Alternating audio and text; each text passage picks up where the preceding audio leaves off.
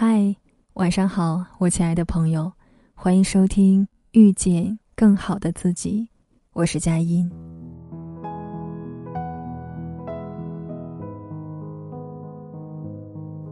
年轻的时候，我想大多数人喜欢把秘密、憧憬、委托寄托在别人身上，但是久而久之，你就会发现，再多的故事都要自己去填完。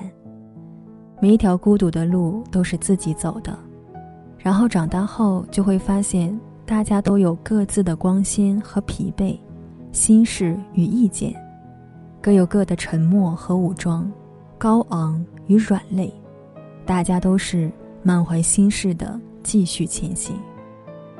没有人可以完全接纳对方，很多时候你的焦虑都是自己在承受，你的快乐也很难分享给他人。大家都是忙的见不到，心有余而力不足。所以随时准备好雨衣，准备好随时穿梭风雨的心态。你是自己的依靠，希望大浪四起时，我们都有能力独善其身。